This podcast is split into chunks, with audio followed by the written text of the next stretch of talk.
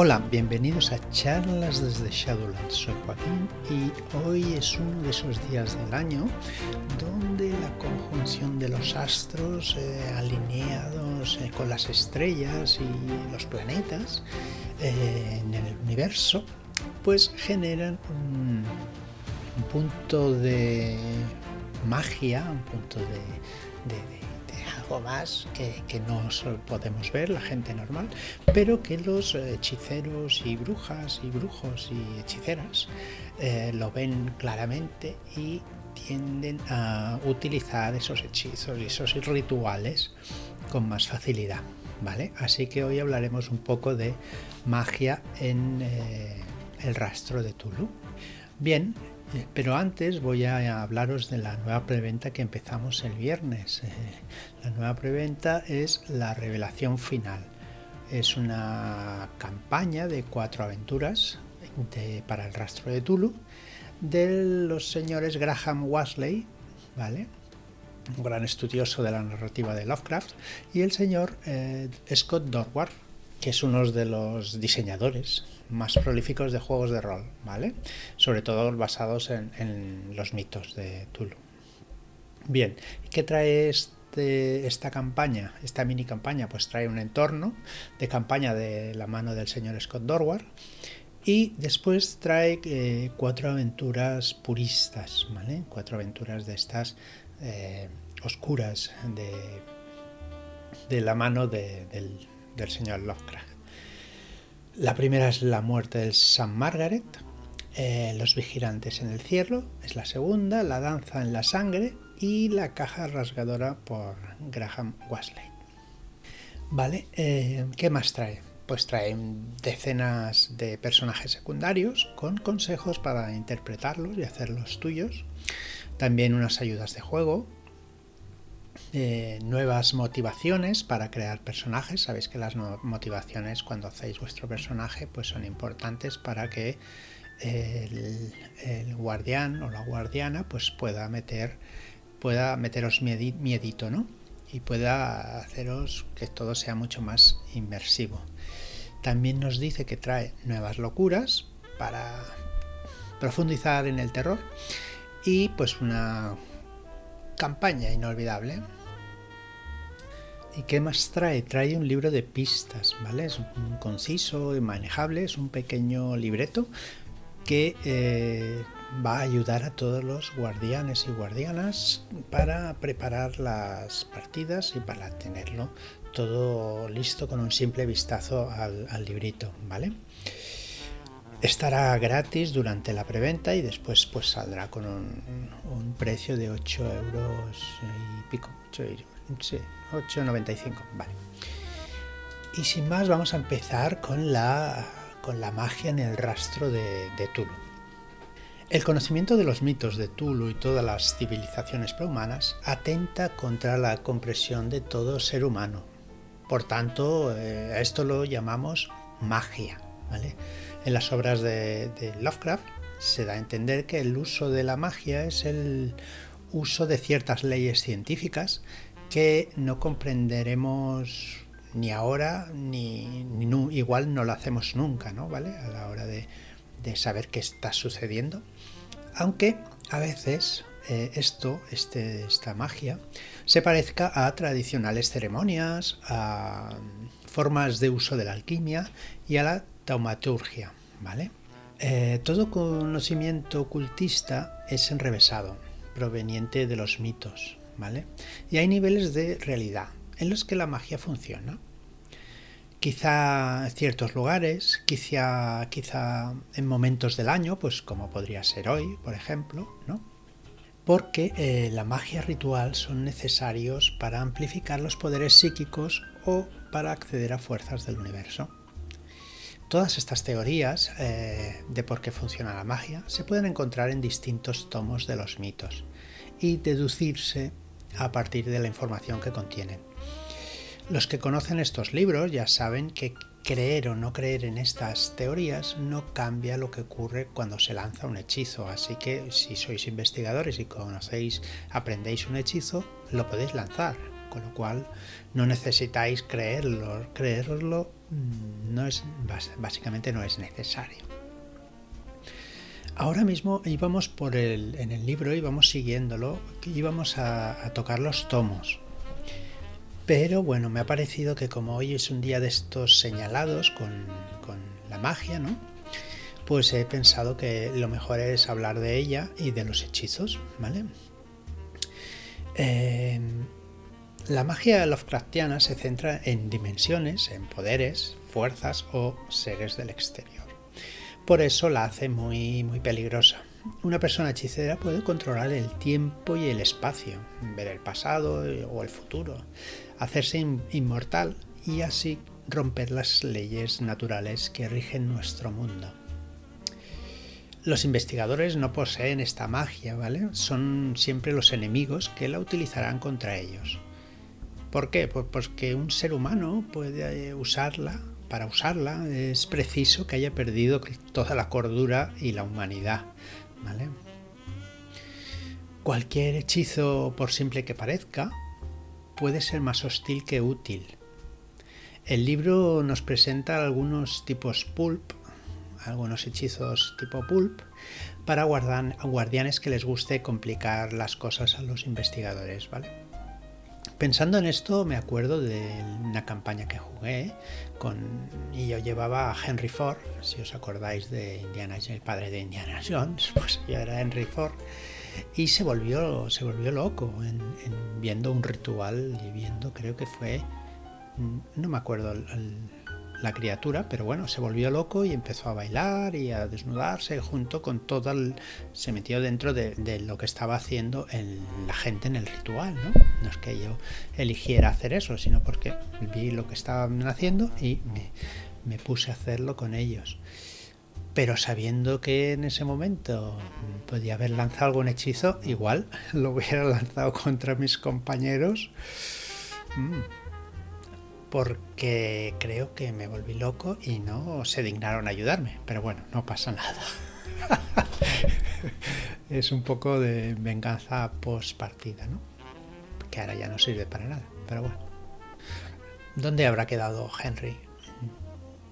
Ostras, se perdió allí en, las cuevas. Bueno, da igual. Bien, sigo. Eh, ¿Cómo podemos aprender un hechizo? Eh, se puede aprender mediante leyendo un tomo o un pergamino o las enseñanzas de un humano o un alienígena. También nos puede enseñar si lo llegamos a comprender. ¿vale? El tiempo que necesitaremos eh, puede ser entre una hora o hasta seis o lo que necesite el, guardián o la guardiana para pasar a la siguiente escena.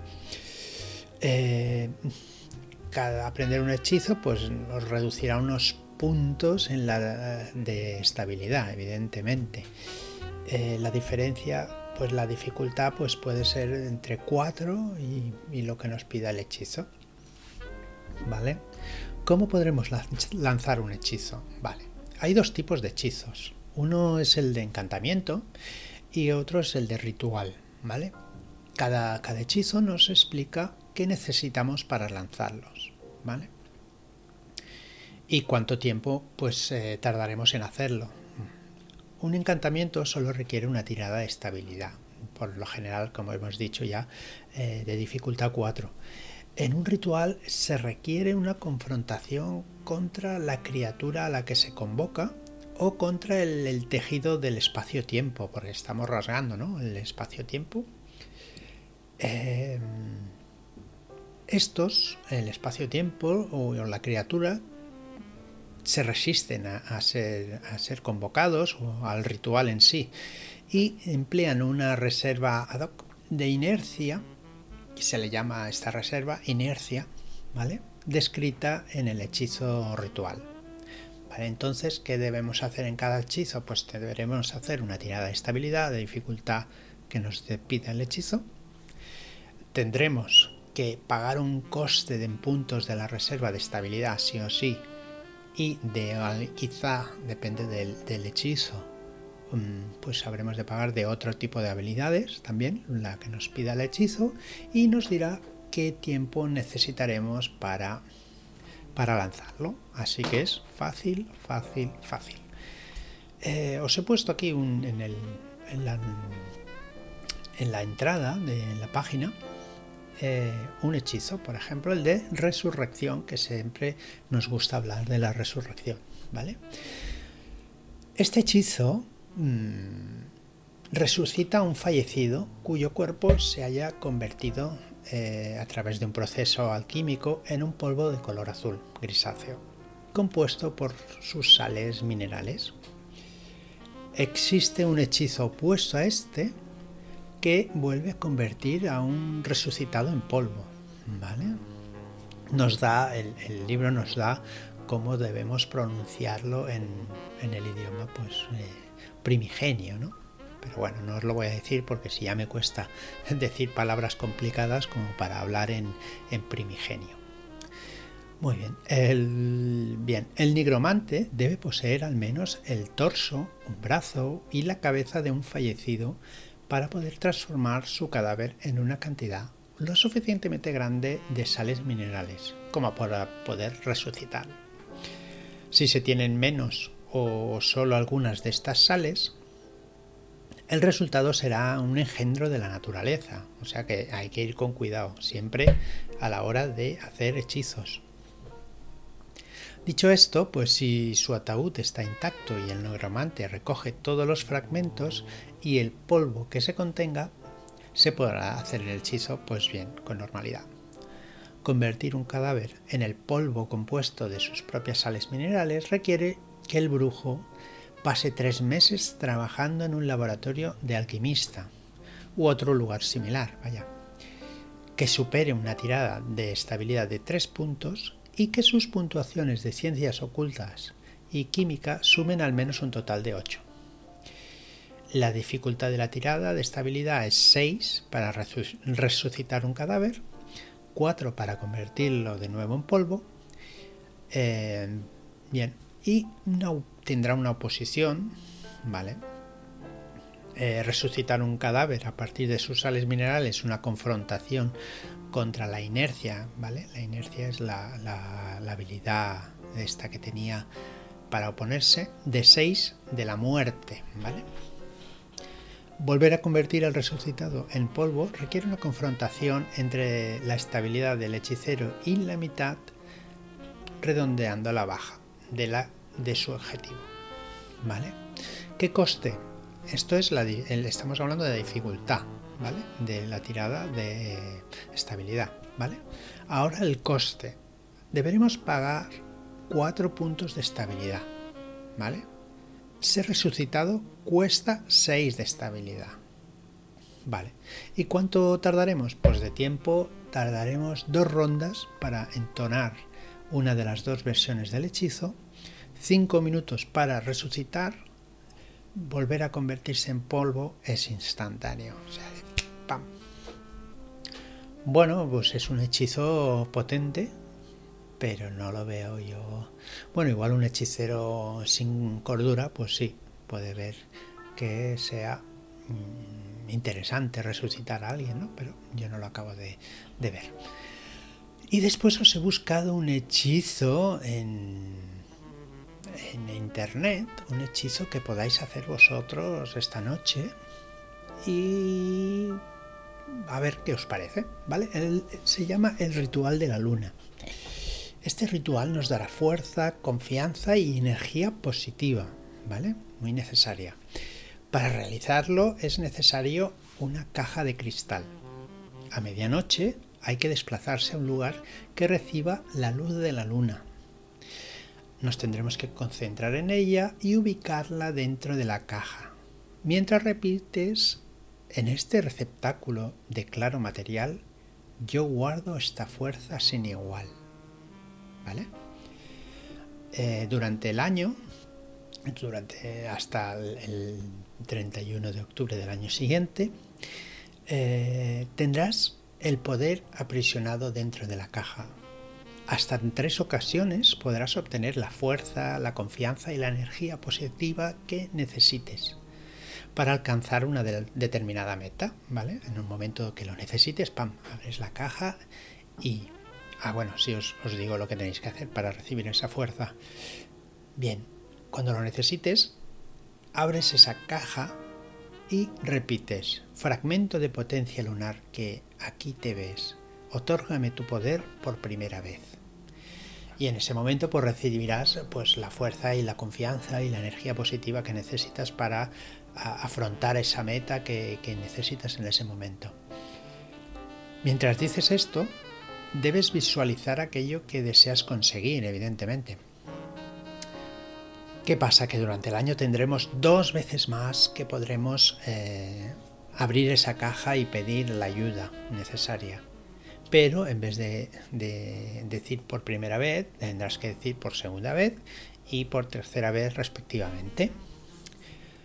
Bien, cuando hayamos usado ya tres veces la caja, la habremos de lavar con agua que haya recibido la luz de la luna y secarla y envolverla en un paño blanco hasta el siguiente día de Halloween, ¿vale? Aquí yo os he puesto que eh, la dificultad de la tirada es de 4, 3 si crees realmente en estas cosas, ¿vale? En brujerías. Después el coste, pues os gastaréis un punto de estabilidad y el tiempo, pues lo que tardes en llegar al lugar de que toque la luna, la luz de la luna, y recitar las frases que os he dicho. Bien, creer o no creer en estas cosas es eh, pues, cosa de cada uno. Hay quien cree a pies juntillas en esto y hay quien pues que le da la risa. Es totalmente, es totalmente pues cada uno puede creer lo que quiera y ya está. Realmente eh, la autoconfianza que te puede dar una cosa, un objeto, una pata de conejo o estas cosas, pues siempre eh, cada uno tiene la, opción de creérselo o no, pero realmente te estás eh, autosugestionando a que tendrás buena suerte y ya está, realmente, ¿vale? Eh, bueno, es mi opinión. Evidentemente cada uno puede pensar lo que quiera. Eh, recuerdo, recuerdo, tengo, mi madre tiene una amiga donde, que no es que fuera ocultista, pero sí eh, tiraba el tarot y hacía todo tipo de cosas de estas. Y recuerdo cuando me fui al servicio militar, eh, me dio un saquito con hierbas secas, mm, no sé, ramitas de no sé qué. Bueno, un saquito lleno, no se veía, evidentemente, lleno de cositas así, ¿vale? Mm. Y eso en teoría me tenía que dar buena suerte. Bueno, pues tampoco pasé un servicio militar malo. Lo típico, algunas novatadas, pero bastante, bastante lights para lo que podían haber sido.